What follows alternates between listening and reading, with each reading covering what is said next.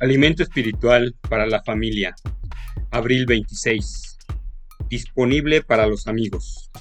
Lectura bíblica Gálatas 6, 1 al 5. Sobrellevar los unos las cargas de los otros. Gálatas 6, 2. Estoy realmente frustrado con este amigo, se quejó Javier. Sus padres se están divorciando, pero él casi ni lo menciona. Es como si quisiera resolver él solo sus problemas. Ese es un problema que enfrentas cuando quieres estar a disposición de un amigo. Es rara la vez cuando alguien dice espontáneamente, necesito ayuda.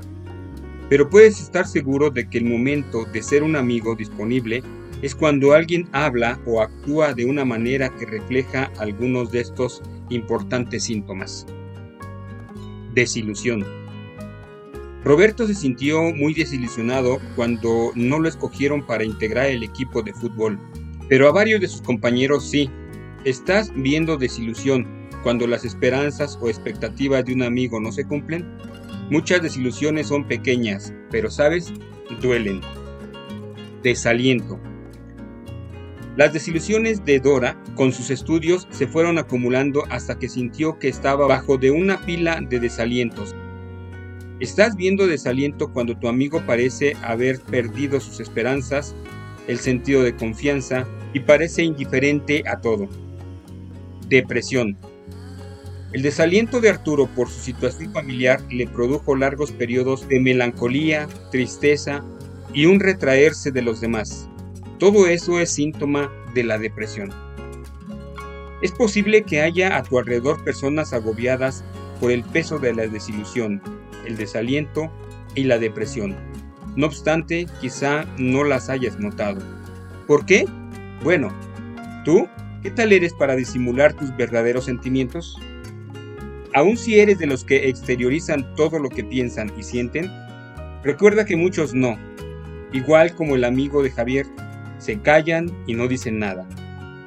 Pero a medida que los demás ven que eres una persona bondadosa a disposición de los demás, entonces esos amigos comenzarán a exteriorizar sus sentimientos compartiéndolos contigo. Puedes aprender a detectar cuando alguien anda por el suelo, si eres sensible a los síntomas mencionados. Y siempre puedes preguntar, te lo pregunto en serio, ¿cómo estás? No cabe duda de que Dios invita a tus amigos que sufren a contarles sus preocupaciones y problemas. Primera de Pedro 5.7 porque a Dios le importan nuestros descontentos, desalientos y nuestra depresión. Promete ayudarnos. Hebreos 4:16. Pero Dios tiene otra estrategia para ayudar, ponerte a ti en la vida de tus amigos que pasan por dificultades. No podrás resolver todos los problemas de tus amigos y con frecuencia tendrás que pedirle ayuda a un adulto, especialmente cuando un amigo cae en desaliento y siempre cuando parece deprimido, pero siempre puedes escucharlos. ¿Quién alrededor tuyo necesita que seas un amigo que esté a su disposición en estos momentos? ¿Qué puedes hacer por esa persona?